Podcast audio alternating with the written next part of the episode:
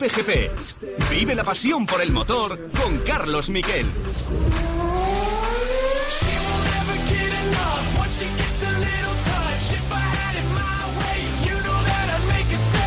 Hola, ¿qué tal? Buenas tardes, bienvenidos a Cope GP. Esta vez será solo de audio, como un programa tradicional. Y vamos a tener un protagonista muy especial, Víctor López, que es el español que está intentando ganar el Tourist Trophy en la isla de Man y que va a estas velocidades.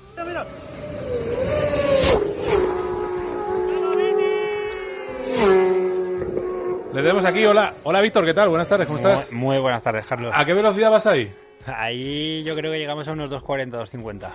Claro, es que es en curva, ¿eh? 2.40, 2.50 en curva. ¿Y la punta que alcanzáis en, eh, en las, en las carreteras En las carre- de la isla de Man? Pues eh, las puntas se alcanzan muy cerquita de los 300 por hora. Fíjate. Bueno, pues y algún día va a correr el Tourist Trophy, se va por invitación. De momento le vamos a ver este año en el Max GP a partir del 19 de agosto, ¿no? Eso es, muy bien. Bueno, pues eh, te agradezco mucho que hayas venido aquí eh, a este programa. Después vamos a tener una entrevista especial, pero como siempre en Cope GP vamos primero con los titulares.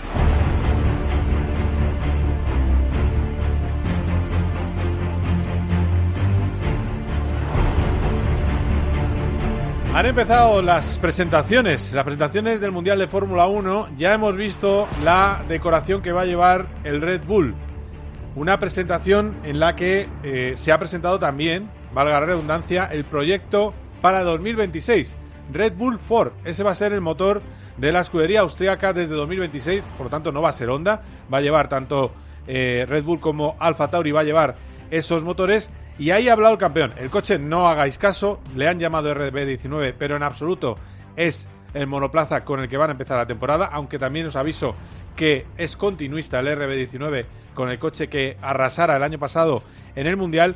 Y ha hablado el campeón, y al campeón siempre que escucharle, muy contento por lo de Ford, muy bonita y muy emotiva la presentación de Ford, hablando de las generaciones que han pasado hasta llegar a este momento. Hablamos de una marca que eh, tiene eh, detrás a sus espaldas 10 títulos de piloto, eh, 10 títulos de eh, constructores y 13 de pilotos. El caso es que Max Verstappen habla así de ganar el, este año, en 2023, su tercer título mundial. Well, my favorite number is of course number three. Mi número so- favorito es el 3, así que a ver.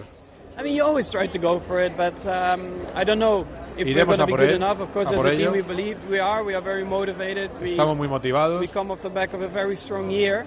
Um, and we are working flat out, you know, to try and achieve that. You know, Y the- estamos back trabajando a tope para lograrlo. The whole winter was working flat out, and once I, I came back from uh, my holiday, I was also working flat out to try and be in the best shape possible. And once you get back to back into the car, you know that it's uh, it's go time, and you have to deliver. So slowly, of course, now the last three weeks, you you, you get back into things and. Um, being excited again, you know, to, to race. Estoy motivado para correr de nuevo. Me he preparado a fondo también en mis vacaciones para llegar a tope y es el momento de sacar el coche a la pista y ver dónde están las cosas. Un monoplaza que ya ha dicho que parece más rápido en todas las simulaciones, pero que no sabe dónde van a estar los demás, donde no descarta ni a Mercedes ni a Ferrari. Por cierto, me quedo también con una frase de Christian Horner diciendo que no solo en Mercedes y Ferrari le preguntan de otros equipos, dice que los números que presenta Aston Martin son muy buenos. Esos son los números que os venimos hablando. Un segundo y medio de mejoría por vuelta del equipo va a tener Fernando Alonso. Mejoría bruta. No sabemos lo que mejoran los demás. Por eso hoy, protagonista de lujo en este Cope GP, alguien que sabe de esos datos. Roberto Meri, que sabe de esos datos y también sabe cómo está Ferrari. Vamos a, a hablar con él de todo eso. Cómo está Ferrari, cómo está Carlos Sainz. Se ha estado entrenando con él todo este invierno. Y además vamos a hablar de su proyecto en Japón. Porque además ha habido más presentaciones. Hemos visto la presentación del equipo Williams, decoración también, es el coche del año pasado. Se ha presentado Castrol como, eh, perdón, Gulf como nuevo eh, patrocinador y también las pilas Duracell, que ocupan además muy eh, llamativo la parte de encima del piloto. Además de eso, a un nuevo piloto, Logan Sargent, piloto estadounidense, viene de la Fórmula 2, está ilusionadísimo, dice que está sobrepreparado.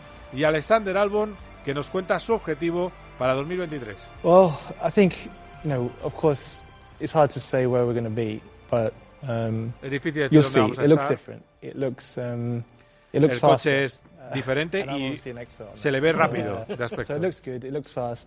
We have to wait and see. I think it's um, it's not going to be easy. But uh, No va a ser no va a know, ser we were only sencillo. missing a few tenths really to really be fighting for points every every race last Pero year. si tenemos And en cuenta que el año pasado nos faltaban solo unas pocas décimas para luchar por los puntos cada carrera, podemos sumar puntos cada gran premio. Ese es el objetivo del peor equipo de la Fórmula 1 a pesar de toda la historia y de toda la tradición que tiene que se ha presentado hoy con Alex Albon y quedados con este nombre Logan Sargent. Ya tiene la Fórmula 1 el piloto americano que quería.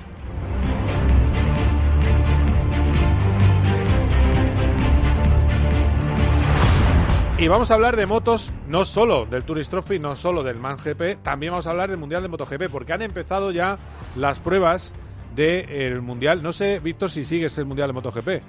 Bueno, sí, como buen aficionado algo, algo lo sigo. Oye, Pedrosa marcando el mejor tiempo con los probadores. Este no va a dejar de tener clase, tiene más clase que un instituto, Dani Pedrosa, ¿no? Bueno, sabemos que va, la carrera de Jerez la, la va a hacer como wildcard. Pues eso, efectivamente. Le veremos en Jerez en abril y desde luego está en muy buena forma. De momento ha empezado muy bien KTM, pero está Borja González, que es nuestro hombre de las motos, camino de Malasia. Luego escuchamos el telegrama que nos ha dejado, pero aquí hasta el fin de semana no veremos las palabras, eh, no llegarán los cocos del Mundial, incluido Mar Márquez. Un Mar Márquez que el otro día vimos el vídeo, pero ahora os traigo el audio de cómo se está machacando con su brazo derecho. Está llegando a sus límites y cada vez tiene más fuerza. Vamos a escucharlo. Dios. ¿Qué ha pasado? Qué flipeto, Me lo ¿no? he pasado mal por ti. tío. Ahí lo tienes. Está asustando hasta a la gente que le graba de lo que está apretando Mar Márquez. Lo de Mar- ¿Eres marquista o eres rosista? Víctor. Eh, bueno, o sea, no me no me coloco, me gustan los dos. Vale, bueno, tenemos aquí un rosista. Vale, eso es lo que suele pasar cuando hablas con alguien que es de Rossi y es español. No pasa nada, no te pongo, no te pongo en un aprieto. En fin, que tenemos muchas cosas en este eh, Cope GP. Vamos a hablar del Mundial de Motos. Vamos a hablar también, noticia del fin de semana, las 12 horas de Bathurst.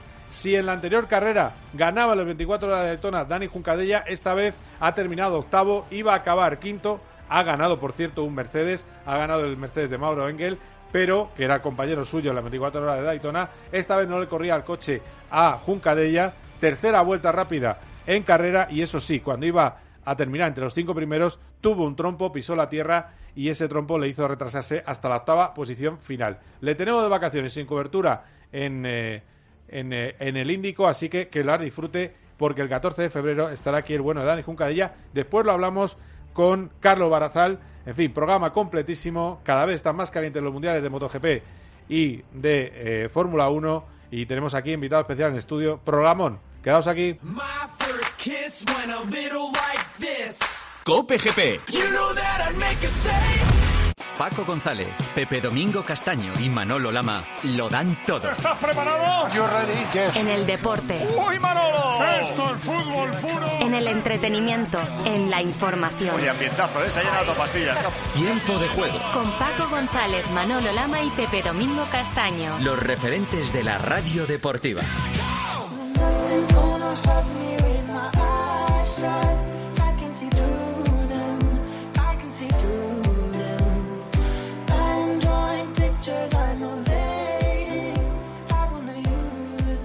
Nos vamos a Japón, a Gotemba. Qué buenos momentos pasamos en Gotemba cuando íbamos al circuito de Fuji, que es el- la población más cercana al circuito de Fuji. Buenos momentos, hombre, tampoco es un sitio para la alegría de la huerta, pero hay algún sitio de carne que se come muy bien, así a la planchita. Y ahí está Roberto Meri, que mañana prueba un Super GT. Hola Roberto, ¿qué tal? ¿Cómo estás? Hola, ¿cómo estamos? Sayonara, ¿no? Sayonara, baby. Ah, Sayonara, baby. es la alegría de la huerta Gotemba, ¿no? Debe tener una marcha de noche que aquello es una locura, ¿eh? Buah, ahora mismo son aquí las diez y media de la noche y hay un ambiente increíble. Mm, Ya, bueno. Eh, sí, ¿no? bueno, pero eh, yo, yo recuerdo que al lado de la estación había algún sitio de carne bueno. Yo recuerdo, pero no sé, ya me lío también, Sí, a lo de- mejor no. Típico de Yakiniku, ¿no? Que te haces Sí, la barbacoa, la eso carne. es. Sí, a ver, sí.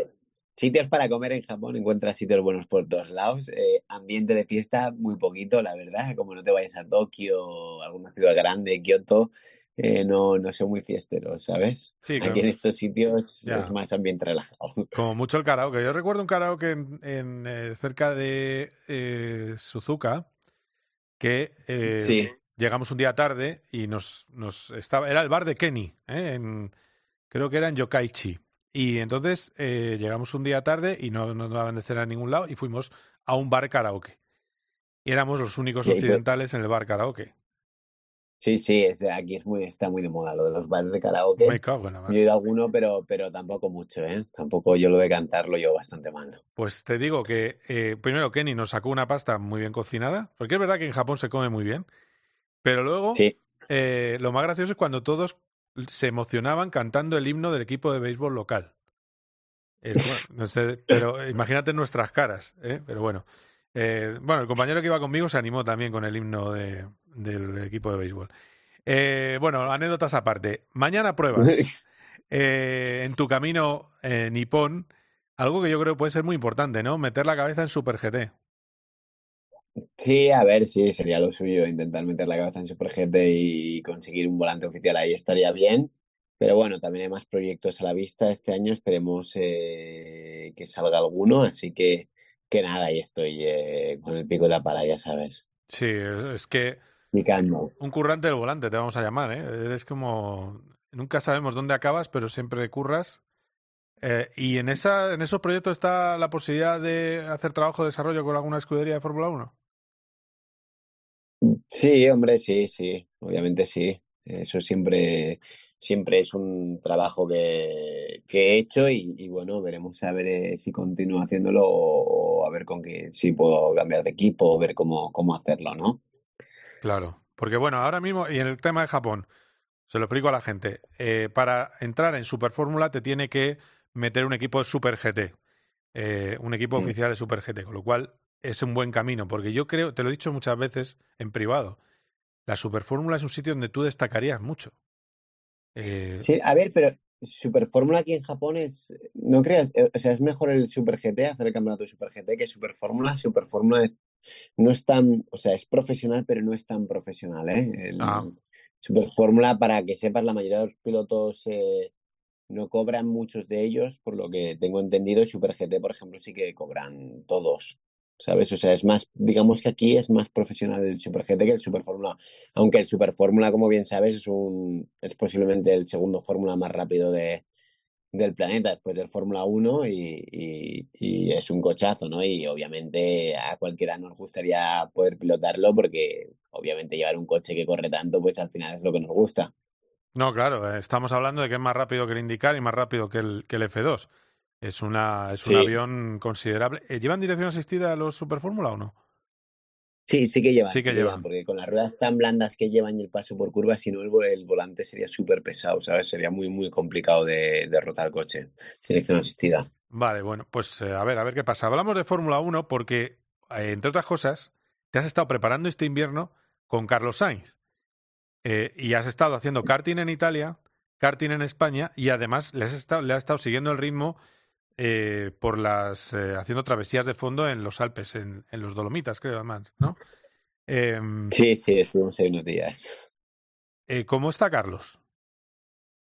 No, pues motivado al 100%, sabe que, que el año pasado la velocidad la tenía, eh, faltaba un poquito al final Ferrari se desinfló un poco, no, no consiguieron avanzar a lo mejor tanto como Red Bull o Mercedes a cara de final de año y se deshincharon un poquito, aunque aunque, la aunque una vuelta siguen siendo muy rápidos, eh, está motivado, eh, está pues con ganas ¿no? de dar su mejor versión, creo yo, y, y trabajando en todo lo que puede para, para este año estar plantándole cara a Leclerc y a todos los rivales que va a tener, que van a ser muchos, y obviamente pues el primero es el compañero de equipo, ¿no? Así que que, que, lo veo con muchas ganas, muy motivado. Es, Carlos sabemos que es una persona muy trabajadora, que, que él eh, eh, por ganas y por trabajo no va a ser, así que, que yo estoy convencido que puede, puede ser un buen año y, y, veremos a ver qué tal, ¿no? Este año pues hemos entrado a lo mejor más que otros años, eh, hemos hecho bastantes días de karting, hemos ido a los Dolomitas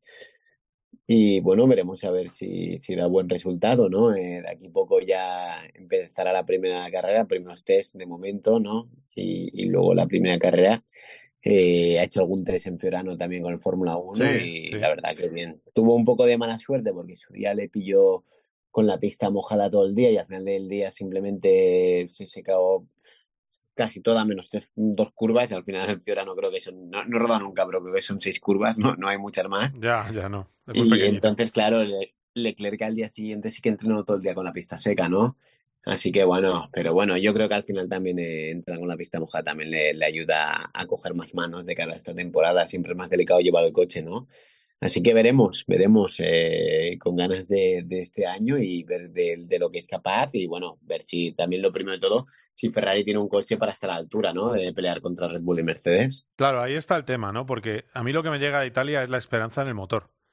Porque eh, mm. han resuelto, según parece, los problemas de fiabilidad y eso les puede permitir darle, eh, apretar más la tuerca del motor, volver un poco a lo que era el comienzo de temporada del año pasado. E incluso hay algunos sitios, a mí eh, va a ser, en rueda de prensa me dijo que, no, que esas cifras no eran ciertas, pero en algún medio italiano se habla de 30 caballos. ¿Puede ser clave ese, ese motor más fiable para que Ferrari eh, esté luchando por las victorias? Sí, obviamente, cuanto más motor, pues más carga aerodinámica puedes permitirte ponerle al coche sin penalizar en las rectas, ¿no? Al final es, es importante intentar tener un buen paquete. El año pasado yo creo que Ferrari pecaban porque velocidad punta no iban, no iban como Red Bull, que Red Bull a la hora de adelantar a un Ferrari lo tenía bastante más fácil que un Ferrari a un Red Bull, ya que tenían bastante más velocidad punta gracias a la efectividad de su DRS. Mm. Y Ferrari está trabajando en eso para ver si son capaces de, de emular lo que tiene Red Bull en ese sistema para intentar también capaces de ganar la velocidad que gana Red Bull al abrir el DRS. Y bueno, y veremos a ver si es suficiente, pero también el problema es que siempre tienes la duda de cuánto han mejorado los, los rivales, ¿no? En este caso, Red Bull o Mercedes, que acabó súper fuerte el año anterior. Sí. Y, y, claro, esta es la duda que hay. Eh, dices, no, pues yo he mejorado tanto, pero tu rival ha mejorado lo, lo, mismo o incluso un poco más que tú, pues entonces estás otra vez detrás. Claro. Es un poco complicado. Hasta que no vayamos a Bahrein, eh, será difícil un poco verlo, ¿no? Y ya sabes tú también que Bahrein es un circuito un poco particular, que, que va de aquella manera y luego hay que llegar a otro tipo de circuito para ver cómo, cómo reaccionan los coches, ¿no? Pero bueno, yo estoy seguro que... Sí, sí, que, es potencia de tracción. Ferrari va, Ferrari va por el buen camino, que obviamente se notan confiados con mejor coche que el año anterior, mm. pero claro, eh, es lo que no sabemos, dónde está Red Bull o dónde está Mercedes, no lo sabemos. Claro. Eh, hombre, ha habido una cosa buena que va a ser, ha dicho que no hay número uno y número dos. También es verdad que qué iba a decir. Pero como llegó con el cartel de, de, el número, de que iba a decir que el número uno era indiscutible Leclerc, eso es lo que decía la gacheta de Sport, y ahora ha dicho que no, que se juega en la pista, eh, hay que creerle, digo yo, no sé. Hombre, yo creo que, que así tiene que ser a día de hoy, eh, al menos al principio del año. Yo creo que hay que dar unas carreras para ver cómo están las cosas, ¿no? El primer año ganó Carlos a Charles, el segundo Charles a Carlos. Mm. Así que yo creo que este tercero es muy importante para ellos, para ver eh, ahí, para dar el puñetazo en la mesa y decir, oye, aquí estoy yo, eh, no me dejéis de lado, que, que cuidado, ¿sabes? O sea, hay que hacer un buen resultado, por eso yo creo que es tan importante. Sí que es cierto, va a ser yo por, por lo que conozco, ¿no? Porque al final he competido mucho contra su equipo RT. Sí, eh, era un equipo, como bien recuerdas, que tenía coche 1, coche 2, coche 3 y coche 4. En F3 que tenían cuatro coches. Es verdad. Los, vamos, los cuatro coches ya te digo yo que no iban igual. Siempre había uno o dos que corrían más que los otros dos. Pero bueno, esperemos que en Ferrari no, no, no creo que tengan esto. O sea, ellos van a intentar a tope con los dos coches. Al final es que les interesa, ¿no? Porque al final te interesa tener dos pilotos arriba para quitarle puntos a los demás rivales. A ver, hay un termómetro de que Carlos está muy en forma, que es que te está metiendo en los cars. Entonces, eso es que está a tope de forma, porque siempre le metías tú, ¿no? no, que va, que va. Depende del día, ¿eh? Depende del día y las condiciones. A ver, va muy rápido, ¿eh? Carlos está muy en forma, va muy rápido. La verdad que cuando fuimos a Italia sí que me metía una décima por sistema el tío. Eh, el primer mediodía empecé yo metiéndole, pero luego ya al tío le pilló el truco y ya me metía, ¿sabes? Yo, es que soy de empezar fuerte, ¿sabes? Que yo Ay, desvelaste tus cartas, si es que no, no me haces caso. Claro. Yo, empiezo fuerte y luego acabo un poco más flojo. También físicamente no estoy tan en forma como él ahora mismo en el CAR. Eh, así que, pero bueno, que, que, está muy en forma y que va muy rápido, sí. De hecho, es que el otro día fuimos a entrenar con los pilotos oficiales de Tony Car, Carlos y yo. Sí. Y te digo que es que iba, íbamos igual de rápidos que, lo, que el piloto oficial, que el que quedó campeón del mundo del año 2021, subcampeón del mundo en el año 2022 de caceta y, y, vamos, hacíamos los mismos tiempos. De hecho, la primera tanda que salimos eh, fuimos los dos más rápido que él y ellos, ellos ya venían rodando un día, o sea, nosotros rodamos el viernes y ellos hicieron jueves y viernes. Es que te digo una cosa, hay, hay un... Me parece muy injusto que se hable de Carlos como trabajador cuando tiene mucha velocidad. Es un piloto rapidísimo. No, no, sí, sí, que es rapidísimo, eso, eso, es, eso es verdad. O sea, de hecho, ya sabes tú, cuando ha sido siempre un piloto bastante precoz, llegó a la Fórmula 3 enseguida fue rápido, llegó a la Fórmula Renault enseguida fue rápido, eh, llegó a las World Series y su primer fin de semana creo que hizo un muy buen fin de semana. Mónaco no estaba ahí, pero, pero tengo entendido que lo hizo muy bien.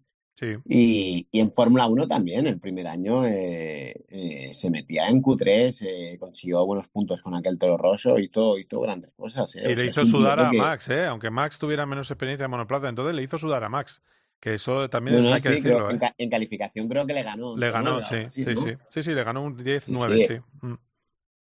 Pues, pues claro, pues es un tío, o sea, aparte de que tiene un montón de talento, está clarísimo, pero aparte es que tienes un tío trabajador. O sea, cuando te digo es un tío trabajador, a ver, llega a un nivel que todos son muy trabajadores, ¿eh? en, en general, digamos, ¿no? Sí. Pero, pero Carlos incluso un poco más. Yo creo que es una virtud que tiene, que el tío está muy encima de las cosas eh, y trabaja mucho, ¿sabes? Es una persona que sabe sacar las castañas del fuego, sabe darle la vuelta a la situación, ¿no? El año pasado mismo, ¿no? Los test, que no está muy contento con el coche, no se encontraba cómodo, tal.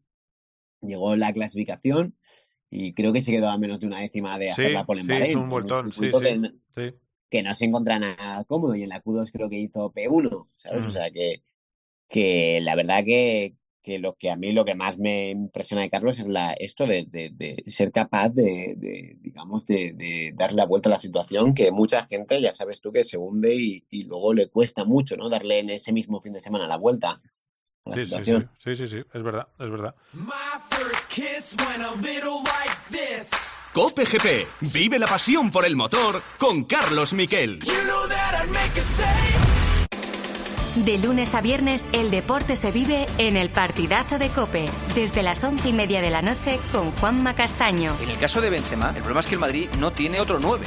nivel Barça. Yo, yo, creo que son dos debates distintos. Uno es que estamos viendo ahora en el presente que el Madrid necesitaría un suplente de Benzema o un jugador que pudiera jugar con él, pero es que el debate mayor es que Benzema tiene 35 años. Exacto.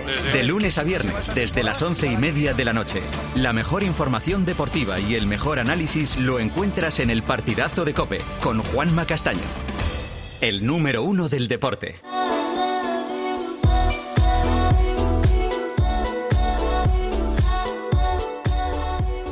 Bueno, seguimos aquí en Cope GP hablando con Roberto Meri desde Japón. Como está muy interesante, vamos a seguir hablando de Fórmula 1. Y ahora, claro, te pregunto, Roberto, por el otro equipo que nos interesa. Tú tienes buenas amistades en Aston Martin, tienes buenos amigos en Aston Martin. ¿Qué es lo que esperan? ¿De verdad van a dar un salto de calidad tan grande hasta convertirse en el primero del resto? A ver, creo, creo que van a dar un salto muy grande, esto es verídico, que van a dar un salto muy grande, van a mejorar posiblemente el coche que más mejore del año 2022 a 23 y también el que más va a cambiar. Y ser primero del resto, pues sí que pueden llegar a serlo, pero no, no va a ser fácil, ¿eh? Acuérdate que tenemos a McLaren ahí, tenemos a Alpine el año pasado creo que acabó muy fuerte. O sea, pero sí que puede ser un equipo que, que cuidado, ¿eh? Que esté cerca de los tres primeros y el primer resto sobre el papel ahora mismo sí que deben de ser, pero estamos en la misma de siempre. ¿Cuánto han evolucionado los demás? No se sabe. Obviamente, tanto como Aston Martin, no creo, pero sí que habrán evolucionado mucho. ¿Le ves a Fernando en algún podio así un poco de rebote, aunque sea? Sí, sí que puede ser, si ya lo ya ha conseguido alguno, ¿no? Con Alpine, creo. Sí, uno, uno con Alpine, sí, en Qatar. Sí, con, sí. con Alpine consiguió uno, eh, este Ocon también consiguió una victoria en una carrera así un poco rara. O sea, yo creo que, que sí que podría conseguir algún podio ¿eh? con Aston Martin. Tienen un. Digamos que tienen así sobre el papel tiene mejor coche que lo que tenía con Alpine el año pasado. Claro, porque el otro día lo hablaba contigo y me, me, llamó la atención una cosa que me dijiste. Te dije yo, ¿qué mérito tiene Alonso con 41 años? Tú me dijiste, si no, no hay nada peor en Alonso ahora porque tenga eh, más años que cuando tenía 20. Me dijiste tú. Eh, sí. ¿Y por qué te, en qué te basas para pensar eso? No, no hay un... Tú también, oye, ya eh, llevas muchos años, aunque eres mucho más joven, pero llevas muchos años. No, no, no se nota menos reflejos, menos rapidez terminal a una vuelta, ¿no se va notando o es, o al, o al revés, el oficio también te hace paliar el nerviosismo de, de, de joven. Cuéntame. A ver, claro que se nota, creo que sí que se nota, pero Fernando en este caso siempre ha sido una persona que ha estado muy activa, ¿no? Eh, siempre ha corrido, siempre todos los años ha hecho 20 carreras de Fórmula 1. Esto te pone súper en forma hacer 20 carreras de Fórmula 1 al año. Obviamente los dos años que estuvo fuera de Fórmula 1 hizo el MP1, que no es una mala categoría, y obviamente ahí sí que no es una mala categoría, pero no son 20 carreras de Fórmula 1, más los test, más, ¿sabes? En cada gran premio de Fórmula 1 hay FP1, FP2, FP3, clasificación Q1, Q2, Q3 y luego todo un gran premio que son dos horas de carrera. O sea, eso te pone súper en forma, eso es lo que más en forma te pone. Claro, si lo haces todos los años sin parar, pues digamos que yo creo que puedes llegar a ser capaz de mantener la forma, ¿vale? Claro. Obviamente a Fernando haber parado dos años, ayudarnos le ha ayudado, pero digamos que yo a mí me da la sensación que ha recuperado lo que, lo que perdió en esos dos años.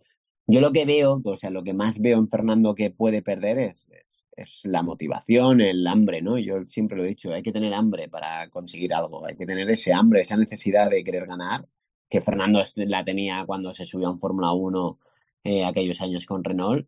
Eh, hoy en día no sé si tiene ganas o tiene motivación, eh, o, hambre, no sé exactamente lo que tiene, porque el, hambre es una cosa muy especial que muy poca gente la tiene en de, determinados momentos, te diría yo. Y, es un tío que, que, está muy encima y yo creo que está motivado, ¿no? Es un tío que está muy motivado, trabajando un montón físicamente, eh, con el equipo y bueno, y quiere intentar intentar conseguir eh, buenos resultados porque sabe que es lo que le gusta. Es que al final es como, yo creo que le pasa un poco, él dice, pero ¿para qué me voy a ir a casa teniendo el talento que tengo y pudiendo pelear por victorias, pudiendo pelear con los mejores pilotos del mundo a su nivel que está, ¿no? Por lo menos. Sí, sí, sí. Y, ¿sabes? ¿Y por qué no voy a ir a correr? Yo, por ejemplo, es como cuando me llaman a mí para correr F2, pues oye, pues que me quedo en mi casa y... Pues no, pues corres y haces una remontada del copón, o, claro, ya está. O me voy a Austria a pasármelo bien a correr, ¿sabes? Y dices, al final es lo que nos gusta, al final es lo que, ¿sabes? Es por lo que tal, nunca sabes cuándo puede ser la última, entonces hay que aprovechar todas las oportunidades y Fernando yo creo que se ha dado cuenta que, que le gusta mucho y, y está súper motivado por eso. Oye, y, y, bueno, y veremos a ver lo que es capaz. ¿Y Stroll le, le puede hacer frente? Stroll, yo creo que hay que tener cuidado con Stroll, ¿eh? O sea, no es un piloto. Eh, el año pasado le puso las cosas muy difíciles a Vettel. De hecho, muchas veces en clasificación le, le ganó a Sebastián el sábado, Vettel. ¿verdad? Es donde, donde el tío pega, ¿eh? El, el, a una vuelta sí. pega el, Sí, pero está, estamos de acuerdo que, que Vettel su virtud eran los sábados, o sea, más que los domingos antiguamente. Siempre, siempre lo hemos hablado. Entonces, claro, es que no, no, podemos llegar y ahora decir, no, es que Fernando va a llegar a este tío y le va a arrancar la cabeza por sistema. Pues, oye, pues cuidado, que este chico va rápido, o sea, corre la Fórmula 3, la ganó en su día, eh, en Fórmula 1 ya tiene muchísima experiencia, se le nota que se siente muy cómodo en el equipo, eh, o sea, está muy hecho al coche, o sea, no creo que sea fácil, fácil ganarle, a lo mejor es tipo un Ocon, a lo mejor ganar a Stroll, a lo mejor será esa un poco, no sé, veremos. veremos sí, pero no fue fácil Ocon tampoco, ¿eh? Es decir, ha sido Fernando no, mejor, no, pero claro. estaba ahí, ¿eh? Ocon, Ocon es un buen la piloto. La gente viene ¿eh? muy preparada. Tú piensas que cada año la gente viene más preparada porque hay más, más, eh, más materiales, ¿no? Para prepararse mejor. Entonces, eh, hay que tener cuidado. Te, y, te da más guerra, te da más guerra, que me perdonen mis amigos sudamericanos, pero te da más guerra un Ocon o un Stroll con, en la curva que están de su carrera deportiva que un Checo Pérez. Te da más guerra eh, como piloto. Sí, posiblemente, Sí, pero por ejemplo, un, una persona como con el año pasado que le daba igual tocarse con Fernando que que no, el tío iba, estaba pues con el hambre ese a lo mejor, ¿no? De ganar, que, te digo, que, que, solamente pensaba en sí y en, y en, lo suyo y le daba igual Fernando, le daba igual quien fuese el que tuviera al lado. Y entonces, claro, estos al final son gente buena. También Ocon, campeón de Fórmula 3, es un tío que ganó a Max Verstappen en la Fórmula 3. Sí, cuidado, que no, sí. no, estamos hablando de un Indungui, es un tío muy rápido. Mira que, claro, mira que a, lo, a, los alonsistas eh, apasionados, mira que les intento explicar que Esteban Ocon es un piloto de carreras estupendo. Pero ellos sí, no, que si mojón, que si no sé qué, que no, que no, que Ocon es bueno. Que ya veréis ahora con no. Gasly, que no, no tiene nada que. Eh, no, no tiene nada que mediar a Pierre Gasly. Eh, son muy parecidos. Es así, no sé, yo, pero bueno, es. Eh, otra cosa es el plus ese de los, de los grandes campeones que lo tienen algunos, pero de hacerlo bien, me cago en la mano, lo que hay en la parrilla, mucho. Perdona que te he interrumpido. No, no, que sí, le estoy totalmente de acuerdo. Es que hoy en día en Fórmula 1 no hay ningún piloto que ya digas, No, que este está aquí por tal. O sea, todos ahora mismo el año que viene me parecen en la parrilla que son pilotazos. No hay ningún piloto lento, que, o sea, nadie se le puede decir que es un, un mojón o un paquete, ¿no? Son No. todos pilotazos. No. Es que, por ejemplo, en Williams pues eh, han puesto a Sargent, que es un piloto que lo hace bastante, que lo ha hecho bien en su carrera deportiva, segundo en la F3, eh, en la F2 consiguió victorias y tal, que será a lo mejor el único que han metido con cazador, pero también es un tío bueno, o sea, no es un tío, eh, no es un Latifi, digamos, ¿no? Luego, pues, es que todos, eh, de Haas tiene a Magnus, a Hulkenberg, dos pilotazos, eh. O sea, hay un nivel en la, en la parrilla por es- de Fórmula 1 este año que viene posiblemente de los mayores que, que ha habido en la historia de la Fórmula 1. O sea, no, no veo ningún piloto que, que digas, este no debería estar ahí. No, no, está claro. A ver, luego lo que pasa es que los megacracks, pues eh, un día te, te, te levanta el coche tres metros del suelo, te das un golpe contra lo, de- lo medio destrozas, remontas 12 posiciones, eh, te pones segundo en una parrilla de Montreal. Esos son los detalles. O en una primera vuelta. Vale, Claro. pero son, pero son detalles. No es. Claro, pero son tres, es que Mega Crack hay tres ahora mismo en la parrilla, no hay más, Claro, ¿sabes? O sea, te- pero los demás son muy, muy buenos pilotos, es que no... muy bueno. Digo yo, o sea, si, si, te- si tengo la duda, digo el, el, el- el japonés Yuki Sonoda, que no sé cómo es de bueno realmente, porque por lo que, no sé, la carrera anterior un que poco ha hecho antes despistado, de Fórmula Sunoda, un poco despistado. Pero, pero no está Sí, mal. es- ¿no? ¿no? está más Sargent a lo mejor, pero claro, son pilotos que, que sí que lo hicieron bien en las categorías anteriores y se medio merecen estar ahí en Fórmula 1. O sea, todos los que hay, A mí, por ejemplo, no me, no me llena mucho Albon, pero tampoco es malo. Claro, dices, ¿es malo No, Albon? No. Albon, claro, es bueno. Albon en F2 consiguió muchas victorias y tal. O sea, Claro, sí, es- es bueno, es muy buen piloto. Claro, claro, es así. Bueno, pues un placer. Ah, por cierto, tú que dices que el coche, el Aston Martin va a cambiar mucho. O sea, que tienes la información de que va a ser un coche muy diferente al del año. Eh, visualmente se va a notar muy distinto al del año pasado, ¿no? Visualmente no, no sé decirte, pero vamos, ya te adelanto yo que sí. Pero creo que cambia un 80-90% el coche. ¿eh? Bueno, pues eso puede salir muy bien, o regulín, pero bueno, a ver que. También te digo, hay una cosa buena, motor Mercedes, eso no se rompe, así que eso también es importante. Es fiable. Sí. Es fiable, sí. Pero están hablando que Mercedes tampoco ha mejorado tanto como a lo mejor los rivales, ¿eh? ¿Ah, No- sí? No sé. Pero bueno, estamos hablando todo, Mercedes son siempre, o sea, yo que he trabajado con ellos en el pasado, te digo yo que son un poco exagerados, siempre están llorando para pedir, así que bueno, es un poco, no sé yo si tomarles muy en serio. Muy bien, eh, Roberto, pues gracias por las clases magistrales. ¿eh? Tú que tienes info de Ferrari, info de Aston Martin, pero eso sí, lo has sido cauto, ¿eh? no, no digo nada, has sido cauto. Pero por lo menos te veo más optimista que yo para el año, fíjate, para el año de Fórmula 1. ¿Por, por qué? ¿Por ibas a estar un poco optimista?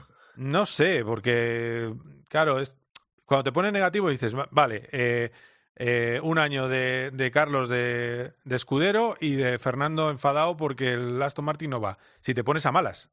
Y entonces eh, acaba el año, Fernando mm, está muy enfadado con que eh, la bala de Aston Martin no, no funciona, se va de la Fórmula 1 y Carlos le convertimos en Felipe Massa. Eso sería el mal año, ¿no? Pero es verdad que no hay por qué pensar que esto vaya a salir mal, porque son dos pilotazos. Entonces, esa es la, lo que tenemos que agarrarnos, yo creo, ¿no? Hombre, es lo que tú dices, son dos pilotazos, hay que confiar en ellos, yo confío en ellos, en los dos. eh, estoy convencido que, que lo van a hacer muy bien y, y veremos a ver, a ver, es que yo creo que, que eso, que al final del año es que Carlos está muy cerca de Leclerc en todas las clasificaciones, hizo la pole en Austin, o sea, Paul Ricard si no hubiera tenido aquella penalización yo creo que también hubiera hecho la pole.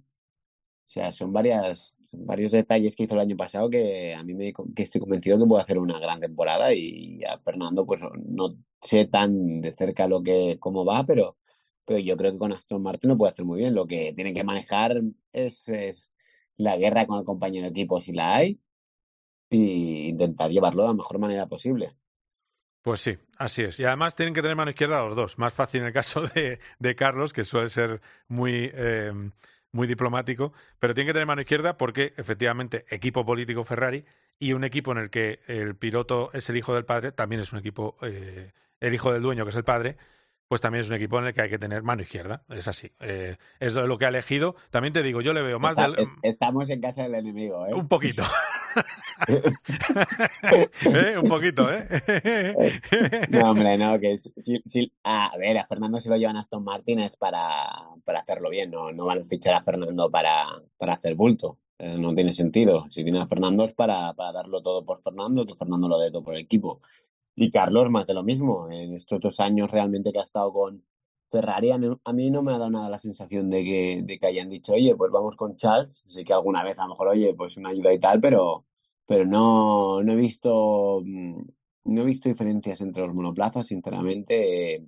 En general, si no, si han habido diferencias eran muy poquitas, a lo mejor de motor aquí, o tonterías muy pequeñas, pero bueno, pero estoy convencido que, que este año, este año que ya estamos este año, 2023, nos vamos a poder divertir mucho viendo la Fórmula 1. Y viéndote a ti en Japón y en otros sitios, que te vamos a ver en otros sitios. Lo que pasa es que, claro, eres, eres una persona misteriosa, eh, que no sabemos dónde andas, pero siempre sacas la cabeza y nos haces disfrutar. Así que gracias, Teto, como siempre. Un abrazo, ¿eh? un abrazo, un saludo. Venga, que vaya. Chao, chao. chao.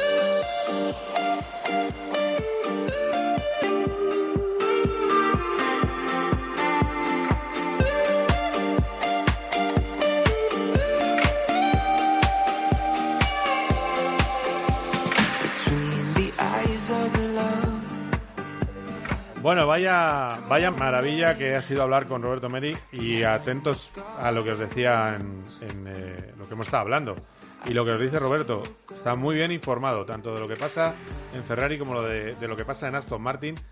Y las sensaciones son positivas en ambos equipos. Lo que pasa es que el que va a dar el mayor salto a la parrilla, si se confirman los números que ellos tienen, va a ser Aston Martin. Así que atentos a lo que nos ha dicho eh, Roberto. Y hablamos de motos. Hemos tenido el Shakedown, ha comenzado el Shakedown de los test de eh, MotoGP, donde el más rápido ha sido Dani Pedrosa, como comentábamos, aunque no le pusieron el transponder. Hemos visto a las eh, Yamaha liderando, que es una buena sensación, pero bueno, en cualquier caso, KTM con Gas está a solo eh, menos de dos décimas con Augusto Fernández, Stefan Brada 0-4 con, con Honda. Hemos pillado a Borja González, no podía a la hora de este programa porque estaba en el aeropuerto de Madrid-Barajas porque se va para esos test porque lo importante de esos test va a llegar después, va a llegar cuando se suban los titulares. Tenemos del 5 al 7 de febrero, eh, tenemos ese test Shakedown de MotoGP y luego, es decir, hasta mañana, del 10 al 12 el test oficial de MotoGP. Ahí nadie se esconde y esto es lo que nos ha contado antes de coger el avión Borja González. ¿Qué tal, Carlos? Eh, pues mira, hemos pasado de vernos en persona y grabarnos en vídeo a que ahora tengas que, que escucharme solo con, este, con esta nota de voz desde aquí, desde el aeropuerto de Barajas, porque cuando estés en el programa ya estaré volando camino de Dubái y de ahí a Kuala Lumpur para ese primer test de pretemporada de MotoGP. Ya están rodando en el circuito malasio las, las motos de, de, prueba, los pilotos de prueba, chequeando todo también el material oficial de, de, los pilotos que van a competir en el Campeonato del Mundo, los que van a subirse a sus motos a partir del día 9 para ver que esté todo en su sitio y también para probar las, las nuevas cosas que han dejado y que no nos han enseñado todavía, que han dejado para estos tres días. Eh, lo hemos venido diciendo este invierno, un test muy importante sobre todo para Honda. Yo creo que casi todos vamos a estar atentos a lo que pase en ese, en ese garaje o en esos garajes. Eh, porque parece que Mar Márquez ha hecho su trabajo y está al 100% o por lo menos su 100% de cara a este inicio de la pretemporada, pero falta por ver qué han hecho con la moto. No ha habido muchas pistas en lo que se ha visto por el momento en Estefan Bradal, nada muy diferente a lo que ya habían probado en el test de Valencia, que no fue muy positivo y tampoco se pueden sacar conclusiones de los tiempos, pero bueno, habrá que ver un poquito qué es lo que enseña Márquez a partir del día 10. También Márquez y evidentemente sus compañeros, Alex Rins y otro campeón del mundo como Joan Mir. Y luego del resto, pues es obvio que también habrá que ver qué ha hecho Yamaha porque necesita algo para poder pelear con más solvencia contra, contra Ducati.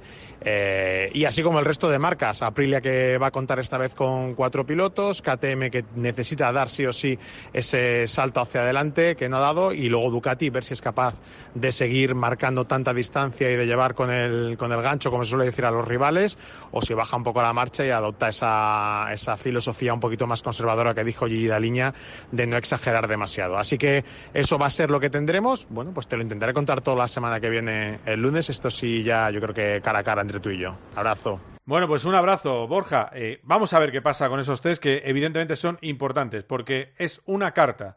Sabe perfectamente, en el caso de Mar Márquez, también en el de Fabio Quartararo, saben perfectamente que no hay una capacidad de evolución como hay en otras especialidades y que si esa moto está al nivel, ellos podrán estar al nivel. Si la moto de Sepang no tiene la mejoría, por ejemplo, una moto que no tracciona, como la eh, Honda, que necesita ir con el neumático más blando, o que no tiene potencia en la recta, como es la Yamaha, bueno, pues si no pasa eso, eh, entonces tendrán un problema tanto Fabio Quartararo como Mar Márquez. Estamos, seguimos aquí con Víctor López. Eh, yo creo que para separar una cosa y otra podemos escuchar ese precioso sonido de Víctor volando por las curvas de la isla de Man. Vamos a escucharlo otra vez.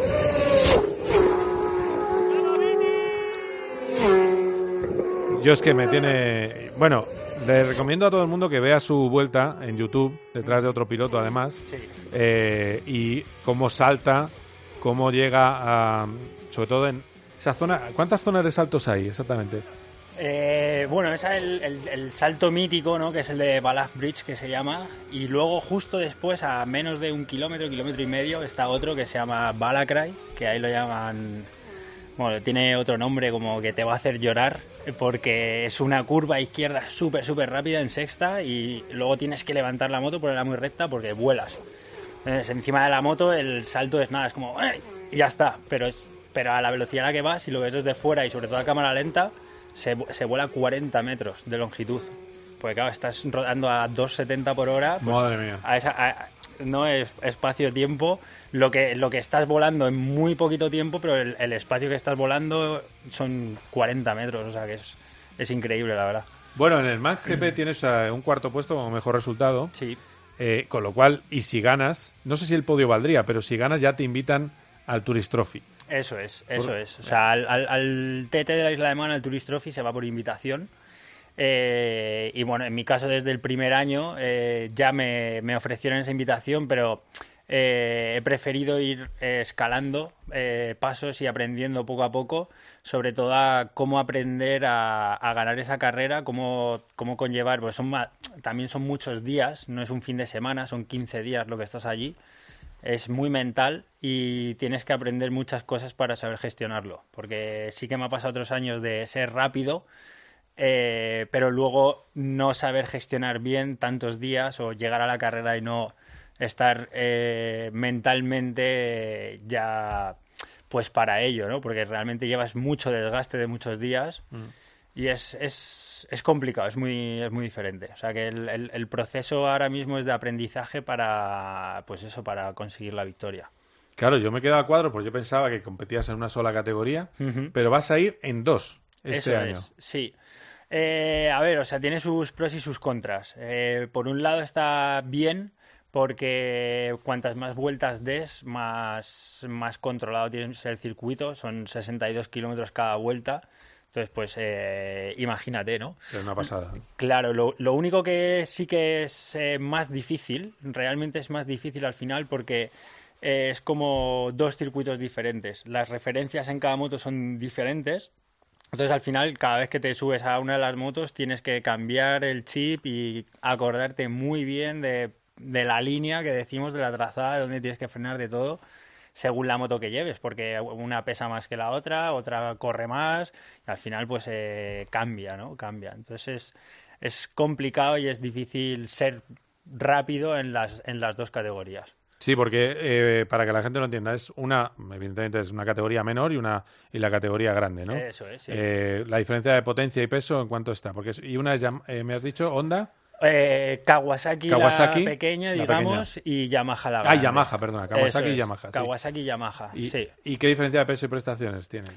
Eh, realmente, es, luego es curioso, ¿vale? Porque hay una diferencia de unos 20 eh, caballos y unos 20 kilos, más o ah. menos, ¿vale? Entre no es, no es muchísimo, pero ¿qué pasa? Que con la categoría pequeña, al principio, casi, casi, casi ruedas como con la grande porque es más un poquito más sencillo de llevar y el paso por curva es más fácil hacerlo con una moto ligera.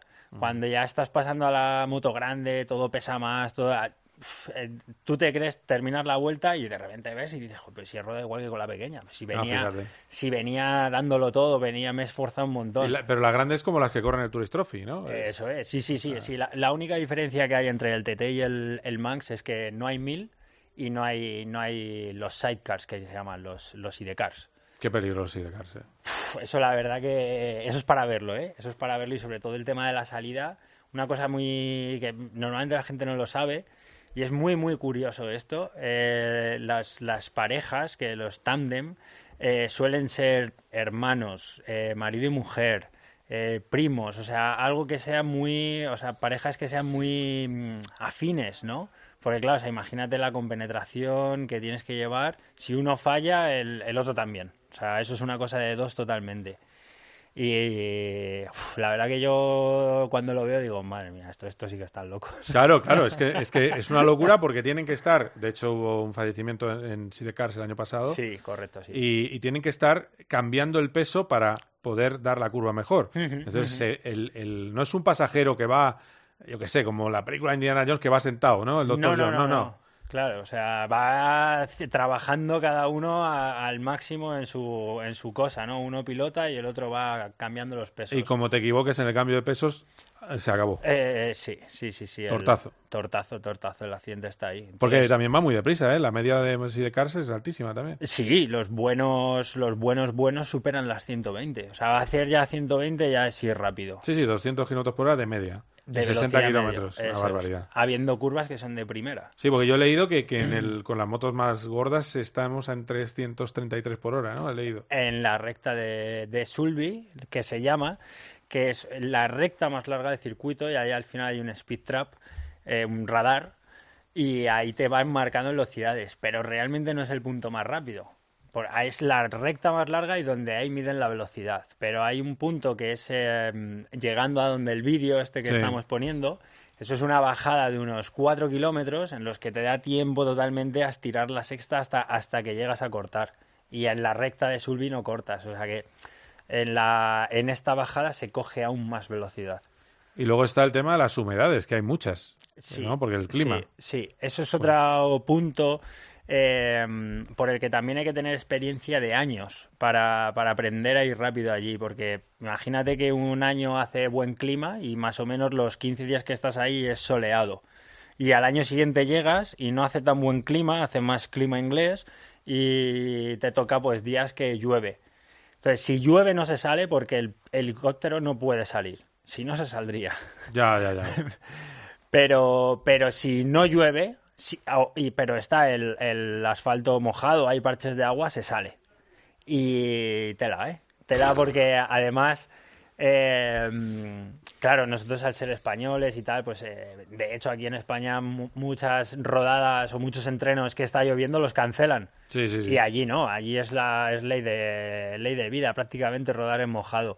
Y es increíble lo rápido que van eh, sobre agua o sobre parches de agua, lo que a ti te parece de "Uf, corto un poco aquí a ver qué pasa, las- los de allí, los autóctonos, o sea, es que pasan sin cortar. Es una carrera tan apasionante, porque yo he visto muchos vídeos del Tourist Trophy, como polémica, Sí, correcto. porque es muy peligrosa. Eh, entonces, ¿cómo se lidia con el peligro, tú como piloto? Bueno, o sea, el, el peligro en, en el tema de la moto siempre está latente. O sea, en el momento que pasas la pierna por encima del asiento, o sea, o del colín para, para subirte a ella, es una pura realidad y, o sea, está el, el que no lo sepa o el que no lo tenga en cuenta lo- no está haciendo, no, no está montando en moto bien, no está haciendo correcto, sí, no sí. está siendo consciente, ¿no? O sea, tú en el momento que haces eso es posible, hay una posibilidad de que no vuelvas. Eso es así. ¿No? Sí, sí, sí, que sí, no está claro, y más, más eh, rodando en carretera abierta. Claro, Sin claro. escapatorias. Claro, pues entonces al final, ¿cómo, cómo lidias con ese peligro? Con, el, con el- la preparación. Cuanto más preparado, más estudio del circuito, más todo lo tengas bajo control, lo máximo que se pueda, pues mejor. Y cuanto, y yo esto siempre lo digo y es, cuanto más consciente seas del riesgo que conlleva, mm, vas a actuar en consecuencia. Si no, si no, si tú vas allí pensando que no pasa nada o que, pues no sé, en plan que a mí no me va a pasar nada o eh, algún pensamiento erróneo, pues probablemente te, te pase algo, ¿no? Pero esto al final es como... eh, a mí el Dakar me encanta, sería, Sí, me sí. encantaría hacerlo Sí. algún día, algún año, me encantaría poder estar allí. Y en moto es muy peligroso. Y en moto es muy peligroso. Y en moto muchos años, bueno, este año creo que no, No, ha habido, como otros TTs que tampoco ha habido, pero todos los años prácticamente siempre hay alguna, algu- alguna baja, ¿no? Alguien ca- caído en combate, siempre. Eh, ¿cómo se llamaba? Eh, González. González, en 2020 estaba 2020 cambió el motor y al día y fíjate, esto es pura verdad, fíjate que yo lo pensé, dije, ten cuidado mañana, macho. Y al día siguiente le pasó. ¿Por qué? Porque sientes, yo creo que te sientes ahí invencible. Ah, claro. ¿Sabes? Has estado guardando, guardando, guardando. Y te, claro, y luego, pues eh, después de todo lo que pasó, cambió el motor, eh, sigue adelante, termina la etapa y, y, al día siguiente, pues te sientes más fuerte de lo que debes. Y no había descansado eh, también. Te sientes más fuerte mentalmente de lo que debes. Y es que es muy difícil. O sea, no siempre hay que pensar que eres lo más o que eres un superhéroe. Hay que tener los pies en el suelo también para que no, no te sobrepases. Es que yo creo que el problema es el mismo. Eh, está viendo tu ejemplo, porque al final el problema eh, es que no es un circuito. Porque claro, tú entrenas en circuito. Tú cuando, Claro, tú cuando vas a un circuito, ves la, la escapatoria final de recta, te entra la risa, dices, pues esto, esto es facilísimo, ¿no? Y yo digo que cuando tú, ¿dónde, ¿en qué circuito sueles dar más vueltas? Bueno, intento mucho, como soy de Madrid, pues al final eh, intentas entrenarlo más cerca de casa, pues por eh, facilidades por todos lados, ¿no? Pero mira, te voy a contar una cosa que es que, que igual que el, el, mecánico se partía de la risa, y me decía, tío, es que estoy viendo la, la telemetría y no aprovechas el circuito entero, tienes que subirte al piano. Y yo le decía, es que me da miedo. Y me decía, pero ¿cómo te va a dar miedo? ¿Cómo te da Con las cosas que haces tú, ¿no? Claro, pero ¿cómo te da miedo subirte al piano? ¿Y qué pasa? Que es muy diferente. O sea, el circuito corto eh, se va muy, muy, muy al límite. Muy al límite. Y allí vas a otro tipo de límite. O sea, aquí estás buscando todo el... O sea, la, caída se acepta. En el circuito corto, la caída está dentro de... Bueno, Mark su, su manera de evolucionar el tiempo es hasta dónde llego. Como le da igual caerse, parece, pero si se cae, dice hasta aquí. Aquí no puedes hacer eso. Entonces, es. Eh, es que en el, en el, circuito corto, es, ya te digo, se va muy, muy al límite, muy, muy rápido y es diferente. O sea, pues mucha gente, va, es que los del circuito, es que los del TT sois más, es que no, no, no, nada que ver. O sea, son es como comparar un piloto de motocross con un piloto del Dakar. No, no tiene nada que ver al final. Sí, o, la Fórmula 1 con la resistencia. Eh, correcto. a pesar de que la resistencia va muy deprisa, pero no pero es lo mismo. no es lo mismo. Eso es. Ya, ya, ya, sí, sí, no, no, no está mal tirado. El, ¿Has tenido algún susto grande en el, en, allí en la isla de Man? Ah, grande, grande, grande, no. ¿Dónde está la madera para que no...? Grande, grande, la verdad que no. Pero sí que es verdad que todos los años algún... algo siempre se tiene, siempre se tiene. Y, bueno, pues eso es eh, forma parte de, la competición, el, ese susto en el tercer día y al día siguiente tienes que salir. Claro. Y lidiar con todo eso es, eh, es complicado, es complicado. Sí que es verdad que el primer año, en 2015, que fue mi primer año, eh, pues pequé de novato y de falta de experiencia. Entonces ahí cuando es muy difícil adelantar. Si estás alcanzando a alguien, aunque tú tengas, eh, aunque tú sepas que estás yendo más rápido que él, tienes que tener muy, muy, muy claro dónde vas a adelantar. Porque aunque el circuito sea muy largo y sea la carretera sea ancha, solo hay un sitio de paso. Entonces eh, tienes que tener muy claro dónde vas a adelantar, porque si no te vas a salir de trazada y ya vas por donde no era y eso entonces yo venía detrás de, varios pilotos y alcanzamos a uno un poco más lento. Los demás le adelantaron y yo me quedé ahí un poco y en el salto de Balaf digo, ah, aquí que hay final de recta, como en final de recta le pego una buena frenada. Bueno, pues el otro frenó bien. Mm. Claro, y yo entré por la izquierda. Hay que entrar por la derecha. Si tú entras por la izquierda, el salto, la trayectoria es directa hacia el edificio. Y sí, sí, sí, sí. Menos mal que tengo ahí mis habilidades del motocross de antes y caí un poco ahí y la salvé. Y al final, pues eso, hablando con otros pilotos, dices, mira, el primer año al final es el más, el más difícil, porque realmente si sobrevives a él, eh, pues ya has pasado, ya has pasado esa, esa primera fase donde te falta mucha experiencia, muchas ganas, tienes muchas ganas, pero no tienes ni idea de dónde estás.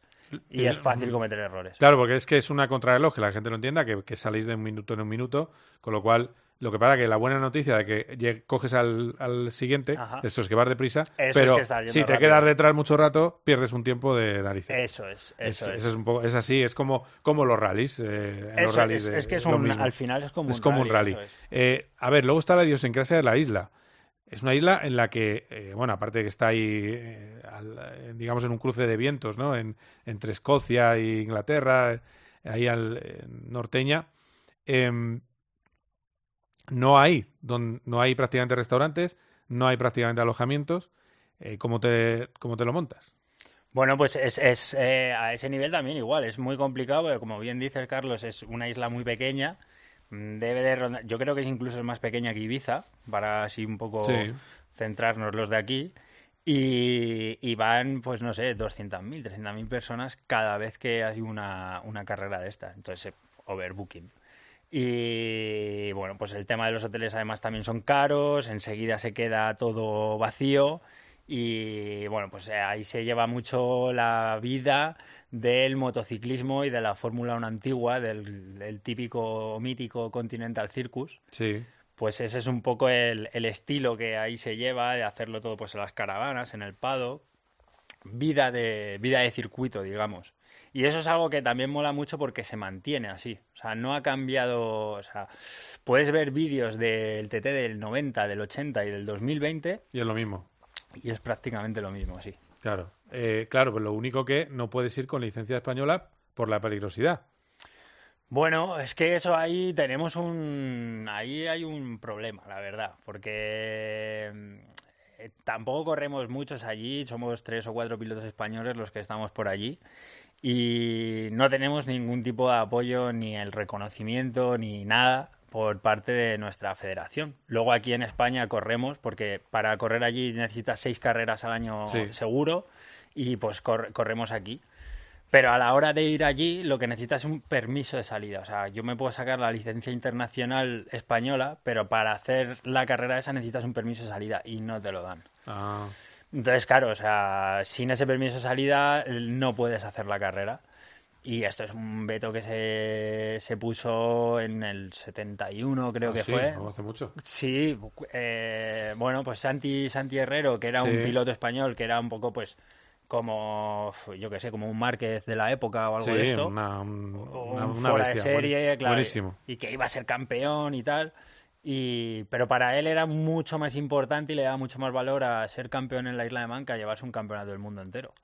Y, bueno, pues eh, tuvo un accidente y falleció allí. Y bueno, pues eh, desde la Federación Española, pues imagínate que, es que para ponernos un poco en situación, imagínate que Márquez va al TT y se pega una leche ahí y se queda allí. Pues la Federación Española se, se le ha caído su mejor estandarte, ¿no? Y pues lo que hicieron fue eso, eh, cancelarlo, cancelar la salida, los permisos de salida a cualquier piloto español que fuera a correr allí. Pero es que han pasado ya más de 50 años. Sí, a lo mejor habría que mirarlo y, y- y volver a, a abrir un poco la mano que no pasa nada. Claro, creo o sea, yo. al- al- al- Porque además cada uno asume, o sea, no, eh, cada uno asume el riesgo. Es decir, no es. es. la Federación Española. Tú no vas con el equipo España. Tú vas con tu equipo. Claro, y además allí estás en representación de España. eh, en, el, en el Grandstand ponen las banderas de, los pilo- de las nacionalidades de cada piloto, de los pilotos que están corriendo allí. Y a nosotros nos ponen la española, aunque vayamos con licencia de, de otro país.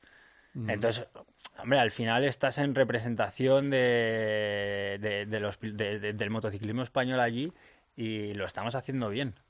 Entonces, pues eh, sí que es verdad que echas un poquito en falta ese apoyo o al menos el reconocimiento, ¿no? Porque viendo el Dakar este año, eh, pues pensaba, "Jo, imagínate que hicieran lo mismo con el, con el TT o con el Manx o algo de esto, pues tendría mucha más repercusión, eh, sabrían lo que hacemos. Sí, es verdad. Eh, y al final es, es una dedicación, un entrenamiento y un- mucha pasión, porque al final Mucha, si, no hay pasión no, no lo haces, ¿no? Claro. Pero, hay, pero hay mucho entrenamiento y mucho conocimiento detrás que no que la gente no conoce y que no no sé, pues eso, que sí que me gustaría que, que fuera más, más conocido, más Sí, que, que tuviera más, más implantación en España, es verdad. Es algo que, que las grandes pruebas son míticas por algo. Y evidentemente el Tourist Trophy también lo es. Eh, y ahí están eso, lo que decías tú, 300.000 espectadores. Claro, Claro. Es, que, es que es una pasada. Eh, Mm. Y el espectáculo que se da. Lo que pasa, claro, ¿y tú, tú qué le dirías a la gente que dice que hay que prohibir porque eh, hay 260 fallecidos desde hace mucho tiempo, en 1910? Sí, eso es. Pero ¿por qué les dirías? Para decir, oye, que no. El, el, el... Una cosa que me, que me llama mucha atención y que me gusta mucho es la forma de pensar que tienen allí. Eh, y dan siempre mucho valor a la libertad del individuo. O sea, yo quiero hacer esto y, soy libre de hacerlo. Nadie. Entonces ponían un ejemplo que me llamó especialmente la atención, que era, imagínate, corren 100 pilotos y se ha matado uno, pero los otros 99 ha sido la experiencia de su vida, las mejores emociones, bla, bla, bla, bla, bla, bla, bla, ¿no? Ha sido lo mejor que han, que han hecho. Joder, pues es positivo. Aquí es al revés. Aquí es, han corrido 100, se ha matado uno, lo tenemos que cancelar. Porque, porque claro, ¿no? Y, en realidad es precisamente al, al, revés. O sea, yo creo que la, la, forma de pensar de ahí de la libertad del individuo, de hacer lo que uno quiere, porque yo soy libre y además soy responsable de mí mismo. Además, algo que es muy... Quiero decir, porque tú sabes que en España no se haría una prueba así seguro. Yo sé que hubo un TT en Bilbao, pero a principios de siglo. Claro. Pero nada, nada, aquí lo veo muy, muy difícil, muy difícil. No es, no es esa mentalidad. Aquí no se tiene esa mentalidad. Entonces.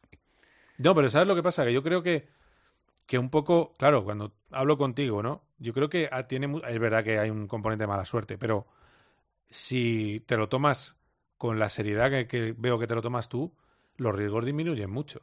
Si vas ahí porque tiene la crisis de los 50, entonces aumentan bastante. Claro, o sea, es que allí no se puede ir. Eh, o sea, es una preparación, un proyecto de mínimo un año.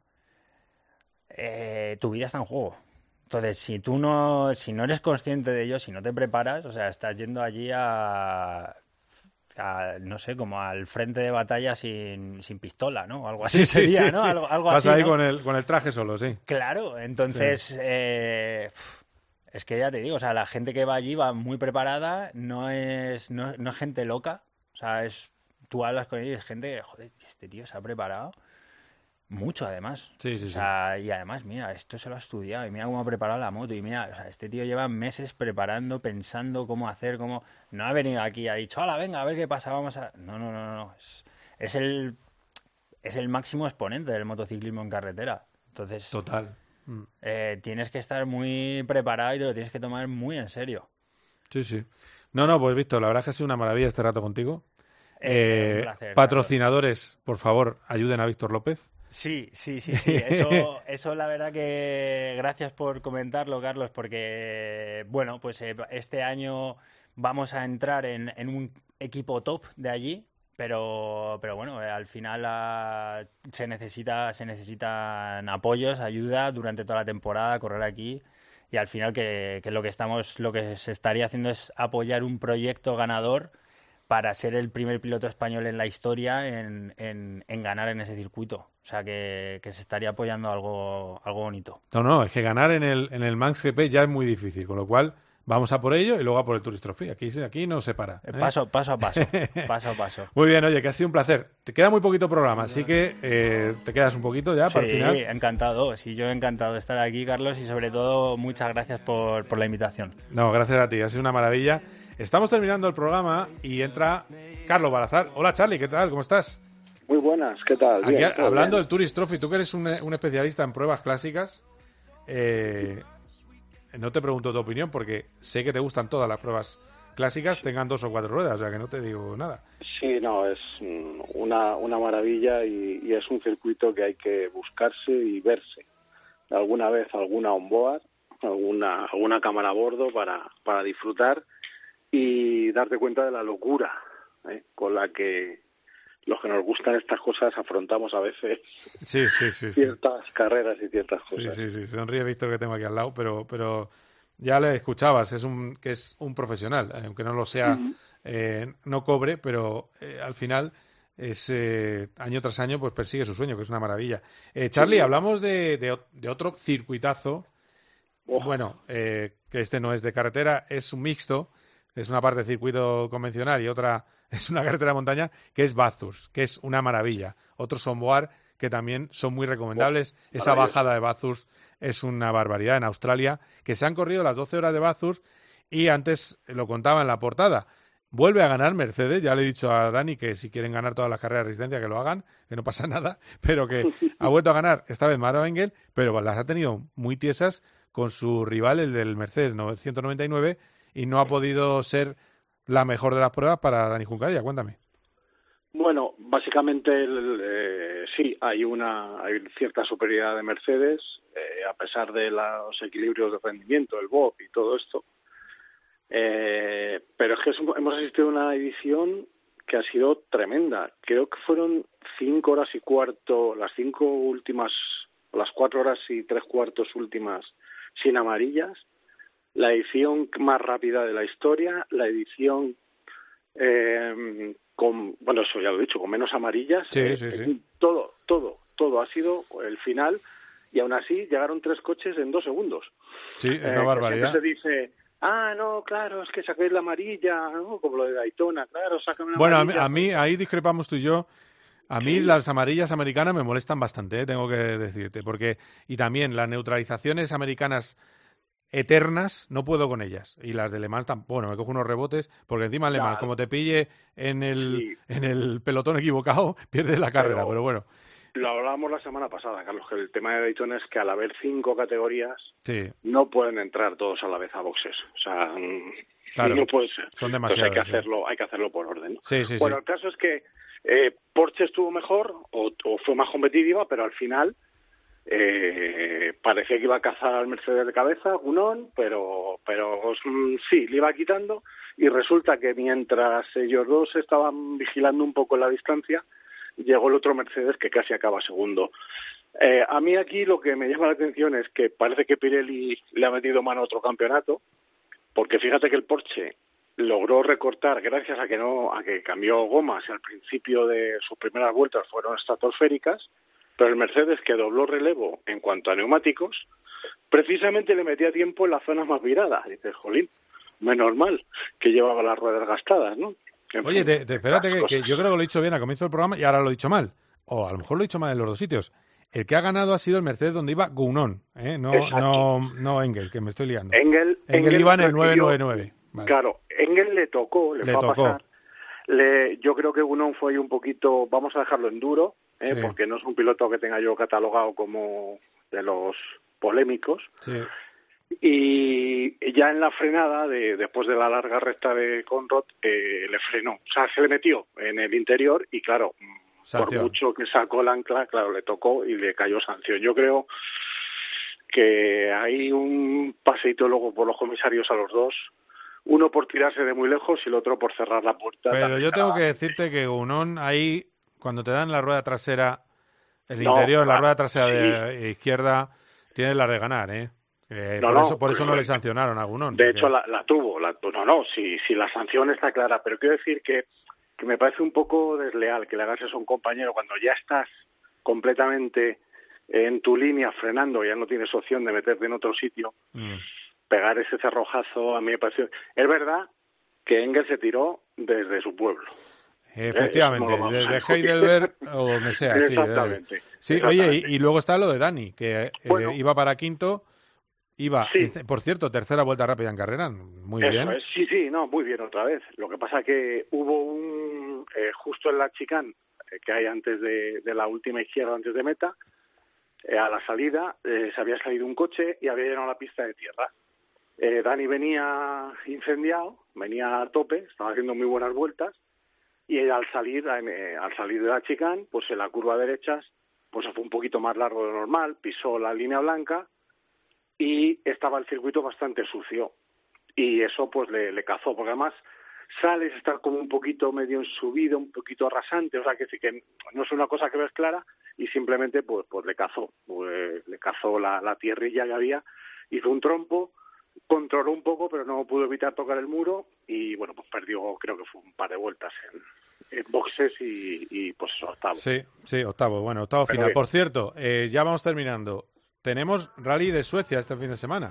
tenemos Rally Suecia este fin de semana y pues a ver qué pasa, porque después de lo vivido en Monte Carlo, si Toyota sigue con, con ese ritmo, pues estará la cosa complicada para el resto. Pero bueno, Hyundai están, eh, vamos a decirlo así, con confianza de que puedan recuperar algo de lo perdido en Monte Carlo.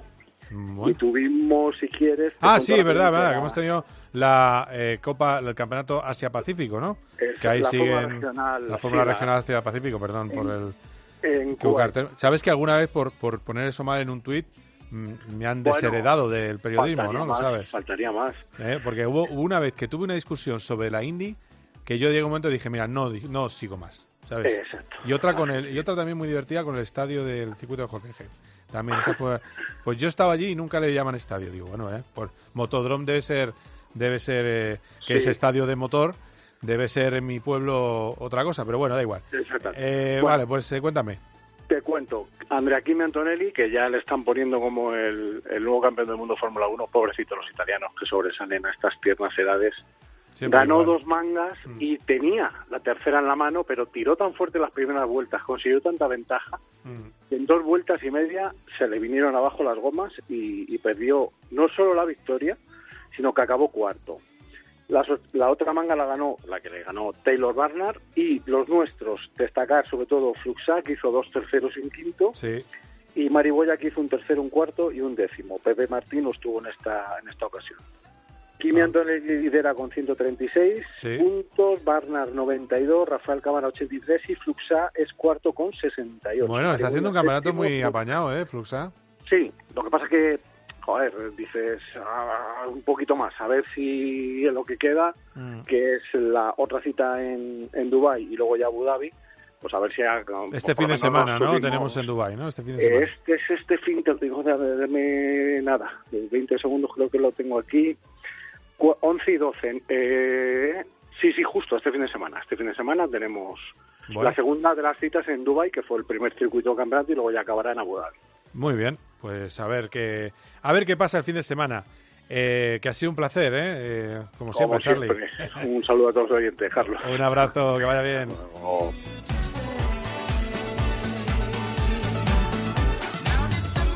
eh, estamos terminando. Ha sido un programa, como siempre, lleno de cosas y lleno de motor. Pero ojo, que esto, esto ya no es en broma. Mañana vuelve a subirse a monoplaza de Fórmula 1 Fernando Alonso. Circuito de Jerez.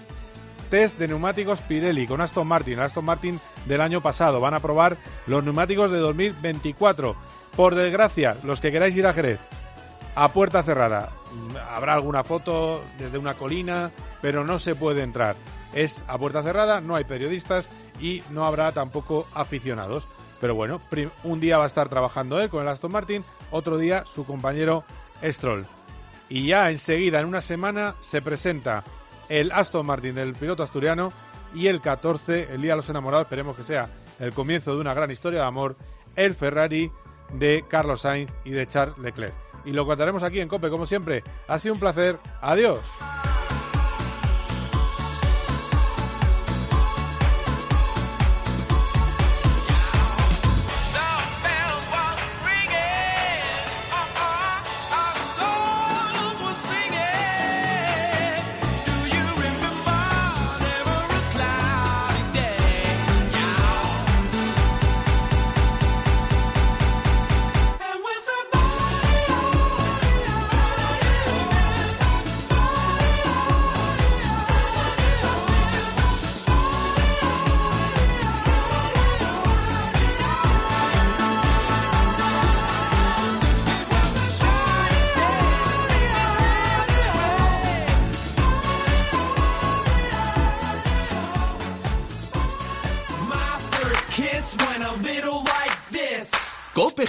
Vive la pasión por el motor con Carlos Miquel. You know that